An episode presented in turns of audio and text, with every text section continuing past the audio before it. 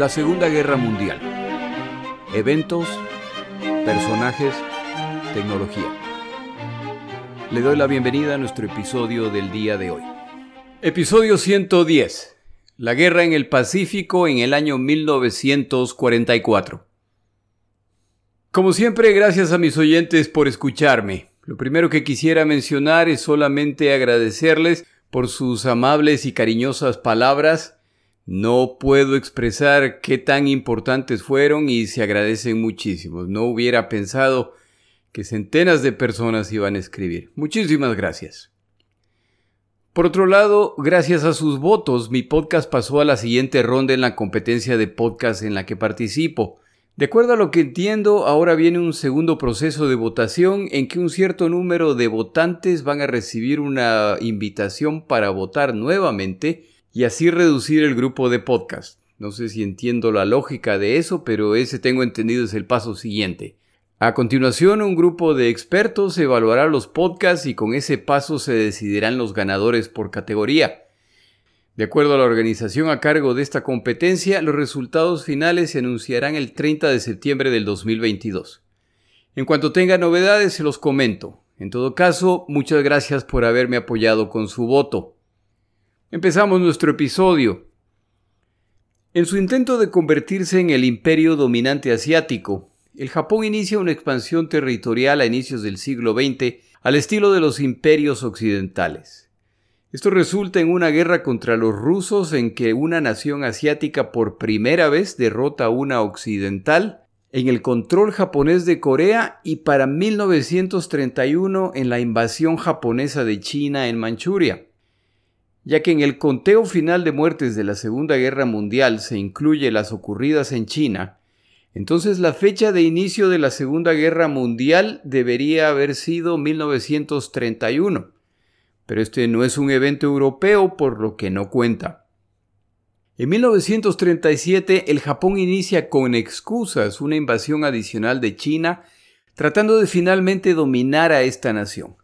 El plan no va como esperaban los japoneses y no logran controlar a la nación china, entre otras cosas, por el gran tamaño del país, por lo fraccionado del liderazgo chino, lleno de líderes locales y regionales, y porque no tienen fuerzas armadas para una tarea tan grande. En el proceso el Japón sufre unas cuantas derrotas que consideran humillantes, lo que trae consigo brutales represalias contra la población china, de las que en algún momento hablaremos. Para 1941, diez años después de iniciada esta aventura continental asiática, los japoneses no están cerca de concretar su conquista de China. No están perdiendo en China, pero tampoco están ganando. A partir de 1939, la situación global va cambiando cuando Alemania invade Polonia, lo que inicia formalmente la Segunda Guerra Mundial. La guerra en Europa se expande en 1940 con la conquista alemana de buena parte del oeste de Europa. El mundo centra su atención en esa zona del planeta, más África, donde también se combate. Los Estados Unidos de América se mantienen al margen de la guerra, pero están incrementando la presión económica contra el Japón intentando que abandonen la aventura expansionista en China y sus intenciones agresivas en el continente asiático. Como los estadounidenses son los socios comerciales principales del Japón y como están aliados con británicos y holandeses, entonces las sanciones impuestas tienen la capacidad de paralizar al Japón, sobre todo cuando éstas finalmente incluyen el petróleo, del cual los Estados Unidos de América proveían el 90% del petróleo total del Japón. Con estas duras sanciones destinadas a paralizar al Japón, los japoneses tienen que tomar decisiones o se someten a lo exigido o van a la guerra. En 1941 se produce el evento que, en mi opinión, decide lo que ocurrirá en el Pacífico.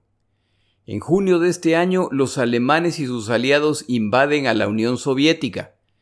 A pesar de estar en guerra con Gran Bretaña y ser incapaces de derrotarlos, los alemanes deciden abrir un segundo frente gigantesco confiados en que pueden derrotar a los soviéticos fácilmente lo que obligará a Gran Bretaña a capitular. El mundo entero se centra en Europa.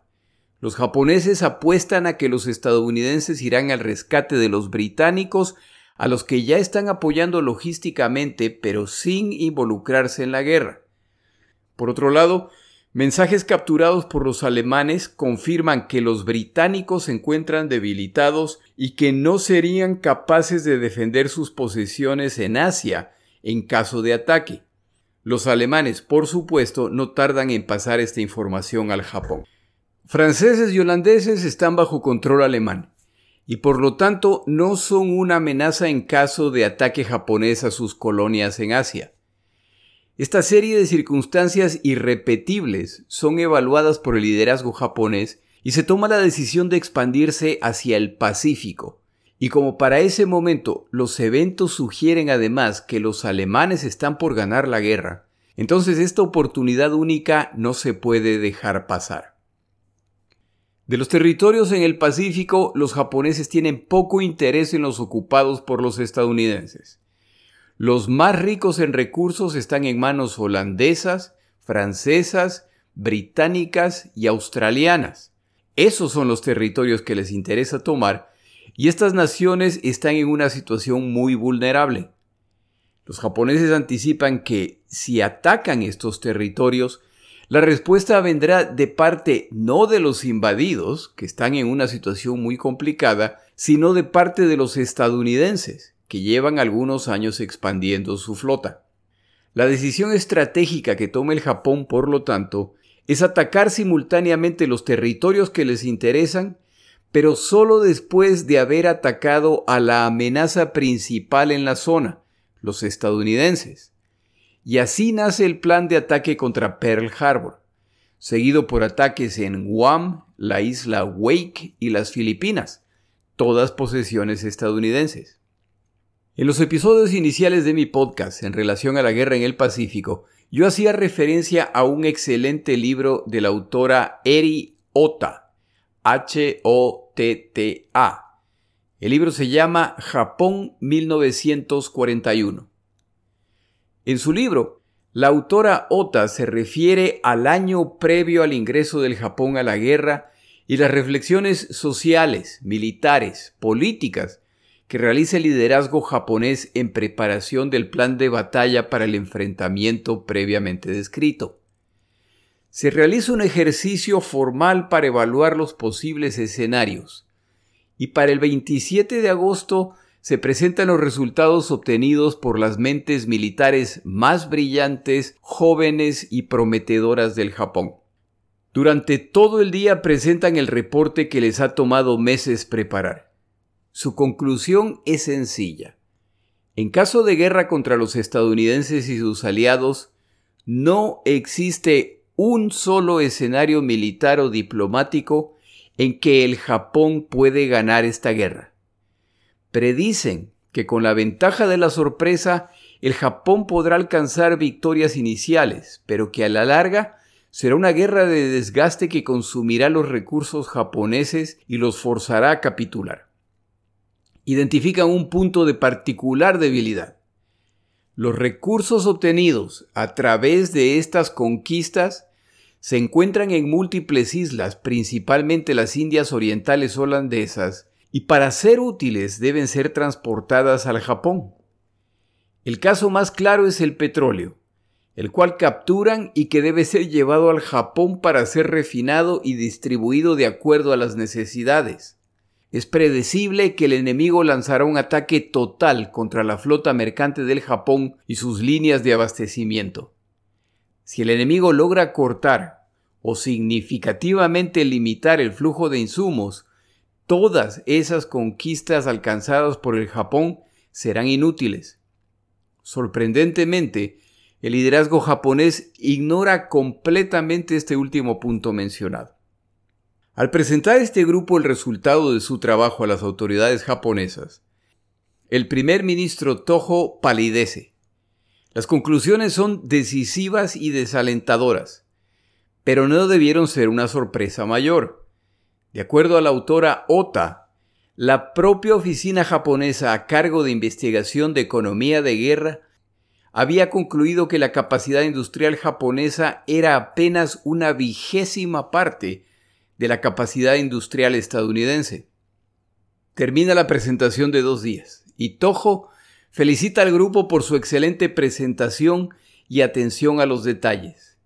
Pero les recuerda además que la guerra no es un ejercicio en papel y que llegado el momento las cosas rara veces van de acuerdo con los planes. Declara que el Japón no entró en guerra contra Rusia pensando que podían ganar, pero el Japón ganó. El ejercicio que estos especialistas han realizado no incluye lo impredecible, no incluye el espíritu combativo japonés. El ejercicio concluye con la advertencia de Toho de que los resultados del ejercicio no deberán hacerse públicos bajo ninguna circunstancia. Es decir, que el Japón no ingresa a esta guerra con el objetivo de derrotar militarmente a sus enemigos, lo cual ya se ha concluido es imposible. El Japón ingresa a esta guerra en el momento que consideran crucial para alcanzar una posición de negociación fuerte. Imagina este escenario. En diciembre de 1941 los alemanes ingresan a Moscú y los soviéticos capitulan. Esto da acceso a los alemanes a los vastísimos recursos naturales, industriales y militares soviéticos, por lo que Europa continental bajo Alemania es ahora autosuficiente. Alemania puede concentrarse en atacar a Gran Bretaña para finalmente derrotarla. Si lo logran, Europa queda blindada contra cualquier intento estadounidense de involucrarse. En este escenario imaginario, el ataque de Pearl Harbor ha ocurrido. Los estadounidenses han sufrido graves pérdidas navales y los japoneses además han invadido las islas del Pacífico. Británicos y estadounidenses tienen que lanzarlo todo contra Alemania y a fin de al menos estabilizar el Pacífico, se ven forzados a ir a la mesa de negociaciones con el Japón. Los japoneses logran el reconocimiento internacional de sus conquistas y adquieren parcial o totalmente el imperio que deseaban. Este escenario imaginario, por supuesto, nunca ocurrió, pero como puede ver, tiene su lógica, y la altamente riesgosa apuesta japonesa podría haber pagado con creces. El Japón ataca a los estadounidenses el 7 de diciembre de 1941. Si el ataque a Pearl Harbor se hubiera retrasado un par de semanas, los japoneses, como el resto del mundo, se hubieran dado cuenta de que la situación alemana en la Unión Soviética no era tan favorable como aparentaba. Por seis meses, de diciembre de 1941 a junio de 1942, todo parece que va de acuerdo con el plan japonés en el Pacífico. Excepto por la misión Doolittle, la audaz pero insignificante misión de ataque estadounidense al territorio japonés y el empate técnico en la batalla del Mar de Corales. A partir de junio, luego de la batalla de Midway, donde los japoneses sufren probablemente la derrota crucial de toda esta guerra, al perder cuatro portaaviones en apenas dos días, empieza a cambiar la dirección de la guerra sin que el Japón haya alcanzado sus objetivos principales o esta posición de fortaleza que les hubiera permitido negociar con ventaja. Han capturado buena parte de lo que aspiraban, pero no logran consolidarlo principalmente porque los submarinos estadounidenses les están causando problemas en el transporte. No han logrado capturar Nueva Guinea completamente, ya que los australianos han peleado valientemente y los han detenido. Ahora se suman los estadounidenses, lo que complica las cosas aún más. Entonces ocurren los desembarcos estadounidenses en Guadalcanal, los que al consolidarse marcan el inicio de la contraofensiva aliada. En este punto, la esperanza de una solución negociada en el Pacífico desaparece. Entre otras cosas porque a los alemanes ya les está yendo mal en Europa y África y empiezan a enfrentar desastres militares. Este punto también marca el momento en que la máquina de guerra estadounidense está alcanzando plena producción y empiezan a llegar al Pacífico grandes cantidades de navíos y equipo de combate de todo tipo para lanzar dos ofensivas simultáneas contra el Japón. Este cambio en la situación de la guerra aleja la posibilidad de la solución negociada a medida que el Japón sigue perdiendo terreno. Si la solución negociada no es posible, Entonces el Japón empieza a planear lo que ellos llamaban la batalla o batallas decisivas. El Japón se expande hacia el sureste en el Pacífico, dominando al conquistar centenas de islas. La respuesta estadounidense, de acuerdo al plan previo al inicio de la guerra, vendrá de Hawái. La magnífica flota de superficie japonesa entonces empezaría una pelea en retirada en que sus cruceros, destructores y submarinos causan pérdidas a los estadounidenses a medida que se acercan al Japón. De acuerdo con este plan, para el momento que los estadounidenses ya se acercan al Japón y los territorios principales conquistados, las Filipinas, las Indias Orientales holandesas y Singapur, las fuerzas estadounidenses llegarán debilitadas pero todavía convencidas de que están cerca de derrotar al Japón. Es entonces cuando la fuerza naval principal japonesa, sus acorazados, sus portaaviones, sus cruceros principales, navegan a enfrentar en la batalla final a los estadounidenses, a los que derrotan. De acuerdo nuevamente a este plan, en ese momento la flota enemiga es destruida y los aliados se ven obligados a capitular. Este era el plan original, a pesar de que, como ya he mencionado al inicio del episodio, el liderazgo militar sabía que este plan tenía poca o ninguna opción de funcionar. Pero permanece el optimismo de que algo similar le hicieron a los rusos a inicios de siglo, alcanzando una victoria sin precedentes. Estos dos planes que tiene el Japón, sea la posición de fortaleza, que nunca se concreta, o la búsqueda de la batalla decisiva contra los estadounidenses tiene unos cuantos problemas que ya para 1944 son evidentes y además irreversibles. La embarcación naval destinada a dominar los mares del Pacífico en la Segunda Guerra Mundial, y de hecho hasta nuestros días, es el portaaviones. Para el inicio de la guerra, ninguna nación, incluyendo el Japón, se ha dado cuenta plenamente de esta realidad. Los impresionantes acorazados, cruceros, destructores, fragatas construidos por todos los combatientes serán víctimas principalmente de los portaaviones y sus flotas de apoyo. La realidad del combate no se parece por lo tanto al plan imaginado por los japoneses. Las magníficas batallas en que sus destructores, cruceros y acorazados combatían a sus similares estadounidenses y los derrotaban en batallas principalmente nocturnas, mientras los atraen hacia la batalla decisiva, no ocurrirán. Por primera vez en la historia naval, se producen más y más combates en que las embarcaciones oponentes nunca se ven la cara Combaten exclusivamente a través de los cazas de combate, bombarderos y torpederos que despegan de los portaaviones.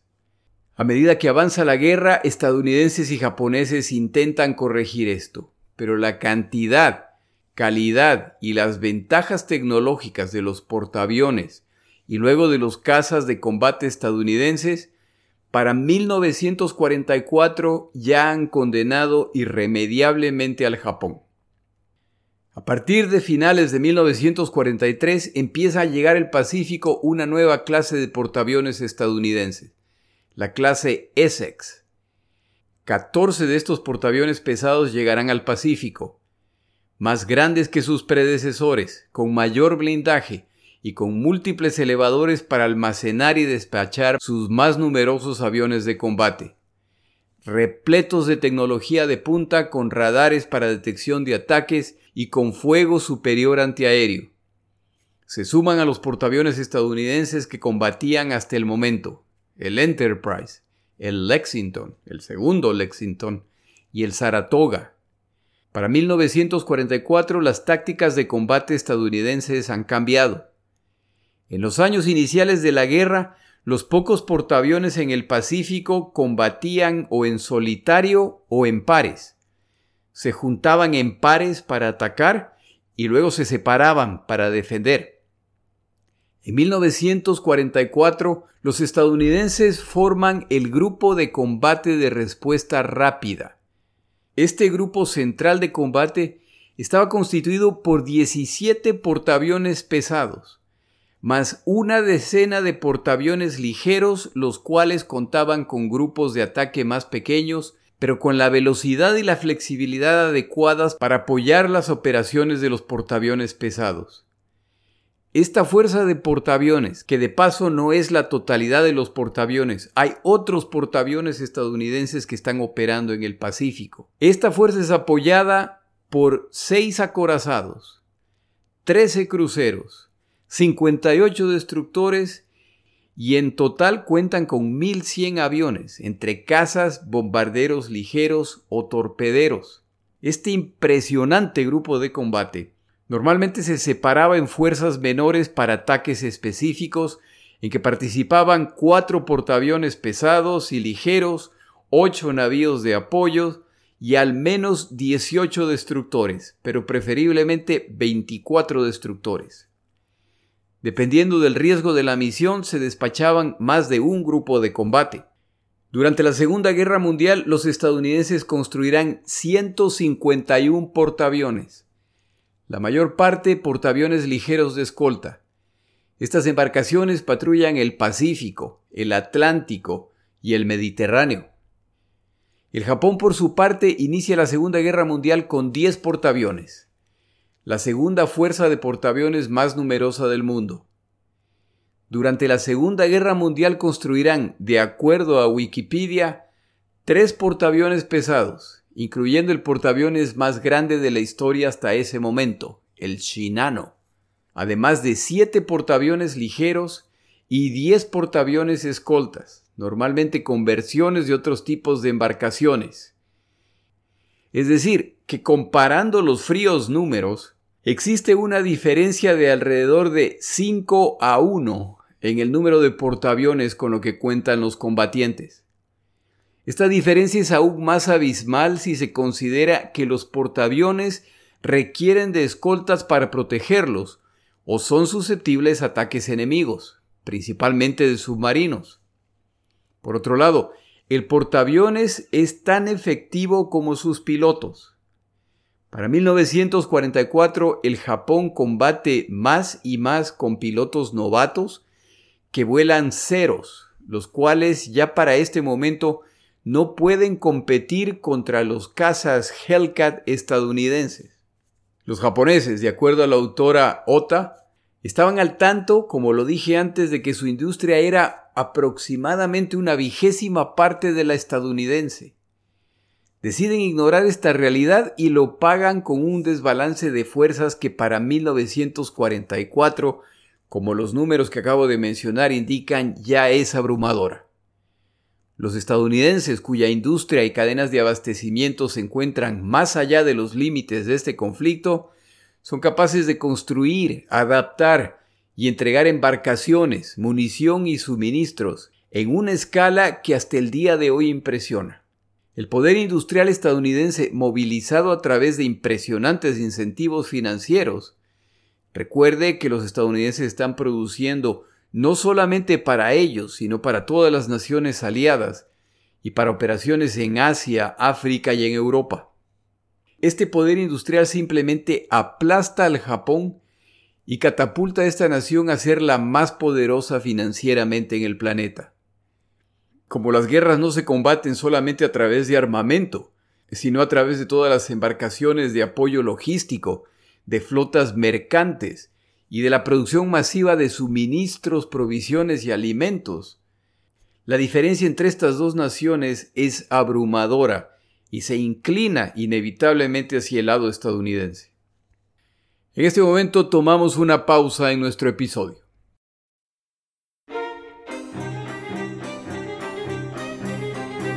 Palabras de Churchill. El día de hoy, palabras de Churchill respecto a los dictadores. Ves a estos dictadores en sus pedestales rodeados por las bayonetas de sus soldados y las porras de su policía. Ellos se jactan ante el mundo, sin embargo, en sus corazones hay un miedo tácito. Tienen miedo de que las palabras y los pensamientos se agiten en el hogar, tanto más poderosos porque están prohibidos. Este pensamiento los aterroriza. Un ratoncito, el ratoncito diminuto del pensamiento libre, aparece en la habitación y hasta los potentados más poderosos entran en pánico.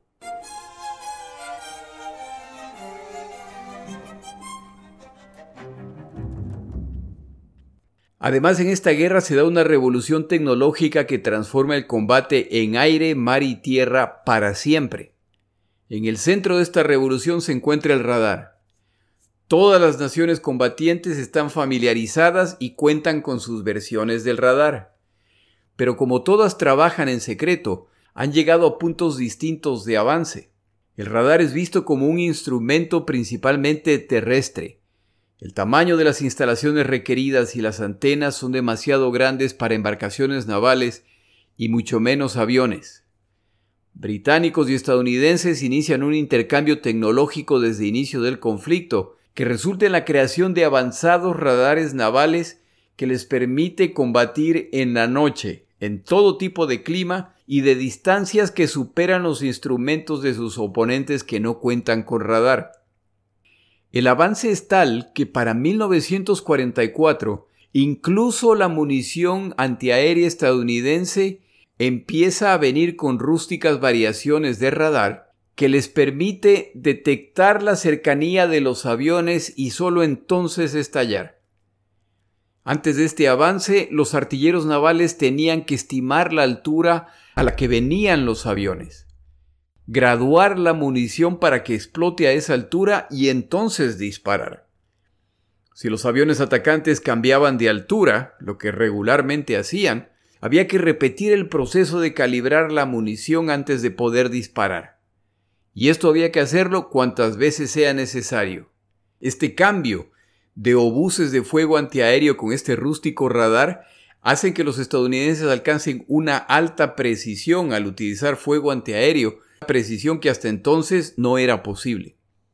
Para 1944 los estadounidenses cuentan con grandes cantidades de embarcaciones que cuentan con radares avanzados de búsqueda en superficie y aérea y su doctrina de guerra ha evolucionado, por lo que sus formaciones de combate navales incluyen embarcaciones ubicadas en la periferia de la fuerza de ataque que están equipadas con radares que monitorean el mar y el cielo en todas direcciones. Esto combinado con el rompimiento de los códigos secretos japoneses, les permite anticipar la mayor parte de los ataques que van a lanzar los japoneses. Años después del final de esta guerra, cuando ya es de dominio público la existencia de esta tecnología, un oficial naval japonés que combatió en el Pacífico comparaba los combates navales entre estadounidenses y japoneses con una pelea entre un hombre ciego y un hombre evidente. El resumen de todo esto es que el Japón nunca logró alcanzar la posición decisiva que les daría la posibilidad de negociar desde una postura de fortaleza y ahora se ven forzados a intentar lograr esa batalla o batallas decisivas en que de un golpe o de una serie de golpes derrotarán a los aliados. Como ya hemos cubierto lo ocurrido en 1943, nos concentramos ahora en la situación en 1944. Después de Guadalcanal, la atención del planeta se enfoca en la Unión Soviética y los eventos de Stalingrado. Después de todo, Europa para la mayor parte del planeta es el evento central. 1943 va de mal en peor para el Japón. Tras algunas victorias navales iniciales contra los estadounidenses, al final deben evacuar sus fuerzas de Guadalcanal y el resto de las islas Salomón.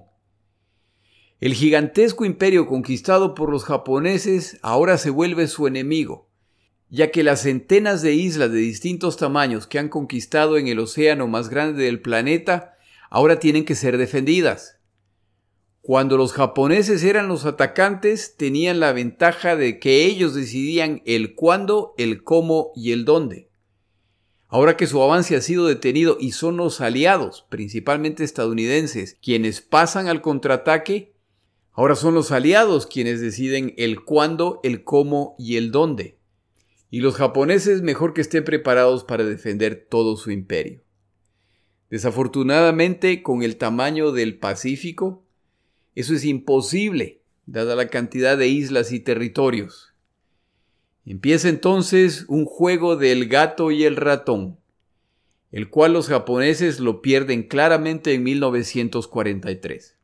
La situación en 1944 es simplemente la continuación y consumación, al continuar llegando al Pacífico, el poder naval y del ejército estadounidense que continúan sus avances separados hacia el Japón.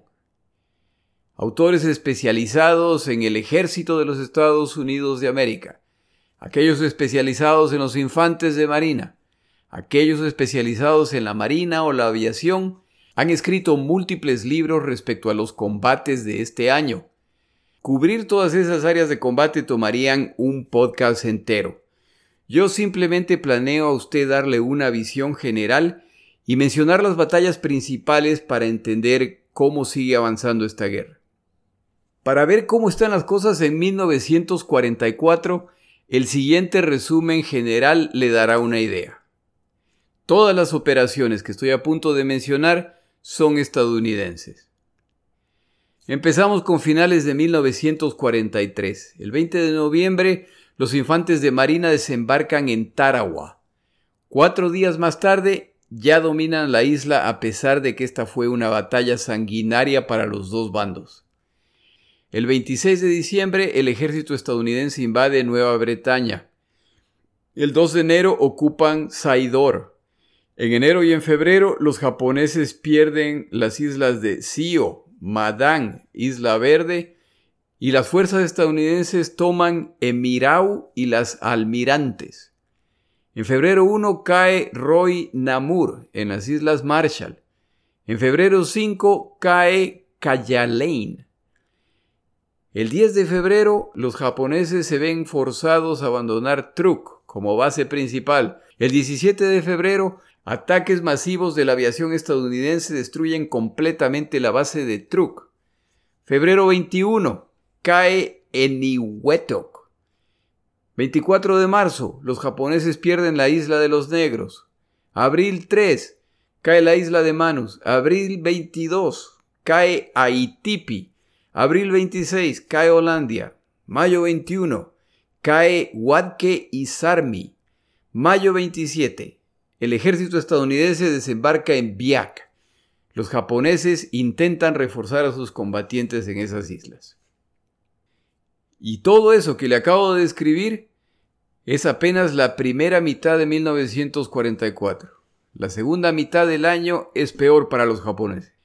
En el listado mencionado no verán nombres que se han mencionado a lo largo de este podcast. Bougainville, Buca, Rabaul, Nueva Bretaña, Nueva Irlanda. Todas esas posesiones contaban con una gran cantidad de combatientes japoneses para la defensa de esa isla. Al alcanzar la superioridad naval y aérea prácticamente completa, los estadounidenses simplemente eluden esas posiciones fuertes japonesas, las bloquean navalmente y no tienen necesidad de enfrentarlas. Si los japoneses quieren reubicar a esos combatientes a otros lugares donde se los necesita, solo deben romper el bloqueo naval estadounidense y eso cada vez es más difícil. Esta situación llega a ser tan grave que de acuerdo a un autor consultado, las fuerzas japonesas en Bougainville se transforman simplemente en un sitio de ejercicio para pilotos de bombarderos novatos estadounidenses. A medida que llegan pilotos se los envía a Bougainville para que practiquen utilizando un escenario real. Los japoneses por su parte simplemente intentan sobrevivir estos ataques. La base de Rabaul, que jugó un papel fundamental como base naval y aérea en los años en que el Japón avanzaba triunfante, es neutralizada al desembarcar los estadounidenses en el otro lado de la isla y crear un perímetro defensivo que impide que Rabaul juegue algún papel en la guerra o que los combatientes japoneses reciban refuerzos o provisiones. Rabaul no se rendirá sino hasta el final de la guerra, pero los combatientes japoneses en esta área padecen enfermedad, hambre y muerte como resultado de su aislamiento y el acoso estadounidense. Los japoneses han reforzado sus fuerzas en la isla de Manus en espera de los desembarcos estadounidenses. Las fuerzas del ejército, lideradas por MacArthur, simplemente toman la isla Emirao, a 70 kilómetros de distancia de Manus, y la de los negros, también cerca a esta isla. Construyen pistas en estas islas y desde ahí lanzan ataques aéreos contra Manus. Luego de destrozar las defensas a través de bombardeos y ataques aéreos, desembarcan y la isla cae en pocos días. La selectividad estadounidense en los ataques continúa exitosamente y las posiciones en tierra japoneses siguen cayendo sin poder resistir. En el mar, la Marina japonesa ya confronta demasiadas emergencias que son difíciles de priorizar. Nimitz y la Marina estadounidense avanzan al este del Pacífico en la periferia del imperio japonés. MacArthur y el ejército estadounidense apoyados por la Marina avanzan por el centro del Pacífico. A esto se suma la gran pérdida de embarcaciones que está sufriendo el Japón. En un periodo de 10 meses, los japoneses pierden 33 embarcaciones, 25 destructores, 5 cruceros, 2 portaaviones pequeños y un acorazado. Los astilleros japoneses están llenos de embarcaciones averiadas para las que ya les empiezan a faltar los repuestos. Los japoneses contaban con una gran base naval en la isla de Truk, a la cual llamaban su Pearl Harbor. En esta isla se encuentra buena parte de la marina japonesa y luego de la pérdida de Rabaul es la base principal que obstaculiza el avance aliado rumbo al Japón. Antes del ataque japonés se suponía que Pearl Harbor era una base inexpugnable. Los japoneses asumían lo mismo respecto a Truk, pero la aviación estadounidense se encarga de dejar en claro en apenas un día que ese no es el caso cuando esta base es atacada y los japoneses pierden 70 aviones, dos cruceros, un destructor, dos submarinos y 33 navíos mercantes. La caída de Truk ahora abre la ruta hacia el Japón para las dos fuerzas aliadas que avanzan. Los japoneses se repliegan a Palau y refuerzan la isla con casas para la defensa. A finales de marzo, los estadounidenses lanzan ataques aéreos contra esta base y hunden un destructor. Destruyen más de 30 de los cazas japoneses y hunden 28 embarcaciones mercantes. A pesar de las pérdidas, los japoneses deciden que es en esta zona donde deben detener a los estadounidenses en busca de la batalla o batallas decisivas. Si se pierde este cerco, ya se acercan peligrosamente al territorio japonés.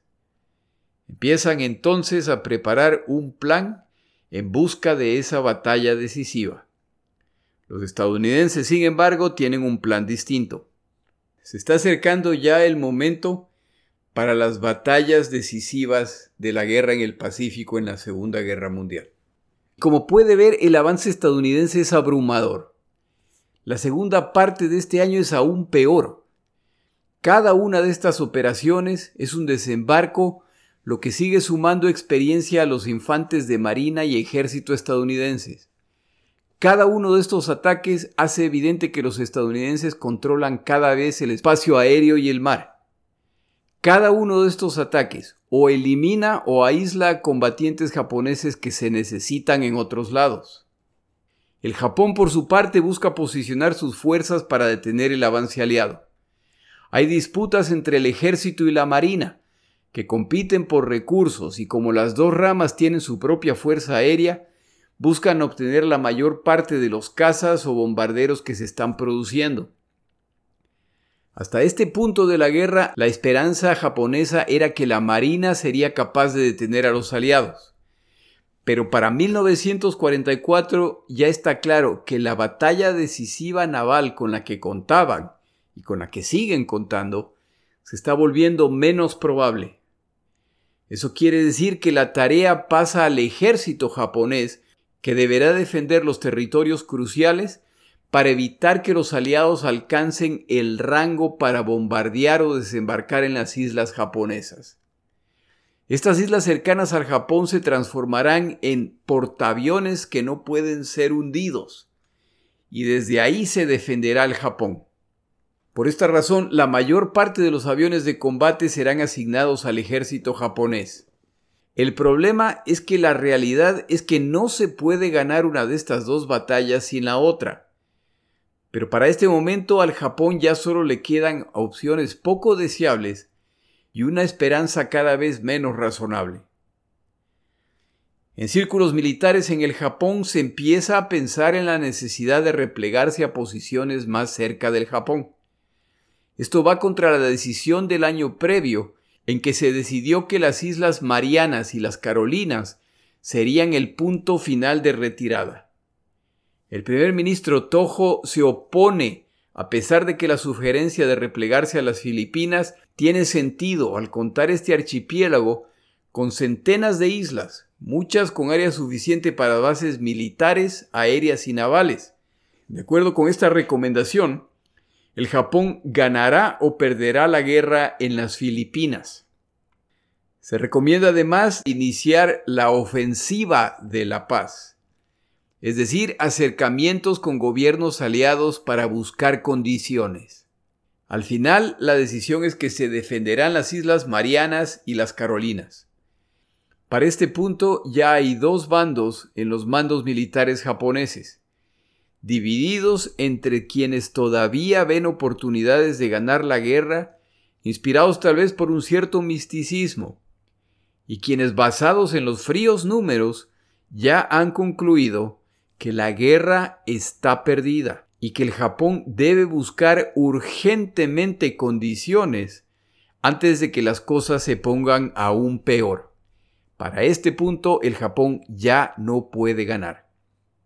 Al final, la opción que gana es la de continuar la pelea hasta las últimas consecuencias. Ante estas opciones extremas, aparece un grupo que ve como la única opción para terminar la guerra el asesinato de Hideki Toyo, primer ministro japonés. La Marina japonesa sigue confiando en que pueden ubicarse de tal forma en que los estadounidenses tendrán que enfrentarlos en la famosa batalla decisiva y que el Japón saldrá triunfante. Saben que las opciones ya son pocas, pero mientras más tiempo tome esa batalla, menores las posibilidades. Con la decisión tomada de defender las Islas Marianas para finales de abril, se acuerda lanzar una operación en la isla Palaus. La Marina japonesa deberá atraer a la Marina estadounidense hacia el sur más cerca de las bases que les queda a los japoneses en múltiples islas. De esta forma, los cazas de ejército japonés podrán participar en los combates. El plan es destruir los portaaviones estadounidenses para luego iniciar una batalla entre las fuerzas de superficie. Los estadounidenses tienen un plan distinto. Ellos van rumbo a las Islas Marianas, descubiertas por Magallanes en 1521 y nombradas en honor a doña Mariana de Austria, viuda de Felipe IV de España. Los japoneses ocupan las Marianas, excepto Guam, desde la Primera Guerra Mundial, al expulsar a los alemanes. La reconquista de las Marianas de parte de los estadounidenses se iniciará con la isla de Saipan. Hacia allá se dirige una fuerza estadounidense que incluye 127.000 combatientes, que viajan en un convoy que incluye más de 500 embarcaciones de combate y apoyo. Los eventos de esta batalla los relatamos en el siguiente episodio. De todos los desafíos que hemos mencionado en este episodio que enfrenta el Japón, falta uno más por mencionar, que es la peor de las amenazas que el Japón ahora tiene por delante. No olvide el contexto global. Estamos ya en 1944 y la amenaza más grande que enfrenta el Japón es una potencial capitulación de Alemania. Para 1944 los alemanes ya han sufrido los desastres de Stalingrado y de Kursk en la Unión Soviética.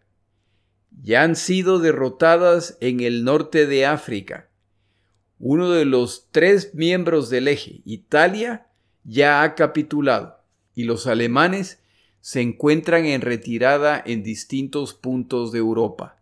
Incluso la amenaza más grande que tenían para las operaciones aliadas, la fuerza de submarinos alemanes, ya ha sido completamente neutralizada.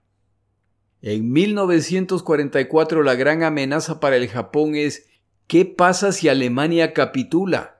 ¿Qué pasa si Alemania firma una paz separada? Si uno de estos escenarios llegara a ocurrir, eso quiere decir que las fuerzas aéreas, terrestres y navales estadounidenses y británicas se pondrán en camino inmediatamente hacia el Pacífico, lo que multiplicará lo que tienen que enfrentar. Y si esas no fueran suficientes noticias, no existe ninguna garantía de que los soviéticos no atacarán desde Siberia lo que amenaza la zona de Manchuria. Ya para este momento, aquellos que ven la situación del Japón como perdida, como derrotada, saben que al Japón lo único que le conviene en este momento ya es capitular, buscar algún tipo de condición, porque las cosas ya para el eje se han complicado muchísimo. Y si Alemania capitula, se le viene al Japón la fuerza de todos los combatientes contra ellos. Pero ya para este momento las cosas no son así de fáciles y la guerra necesita continuar. En el siguiente episodio empezamos a cubrir algunas de las batallas críticas de 1944. Mi nombre es Jorge Rodríguez. Gracias por acompañarme. Para información adicional respecto a este episodio, las notas de este podcast, que incluyen la narración de este episodio, así como acceso a resúmenes, videos, documentales y materiales adicionales gratuitos disponibles en el Internet, por favor vaya a Amazon y busque el libro La Segunda Guerra Mundial, Eventos, Personajes, Tecnología. Al comprar estas notas me ayuda y me apoya financieramente. Puede encontrar información adicional en mi página web la segunda gm.com. Muchas gracias.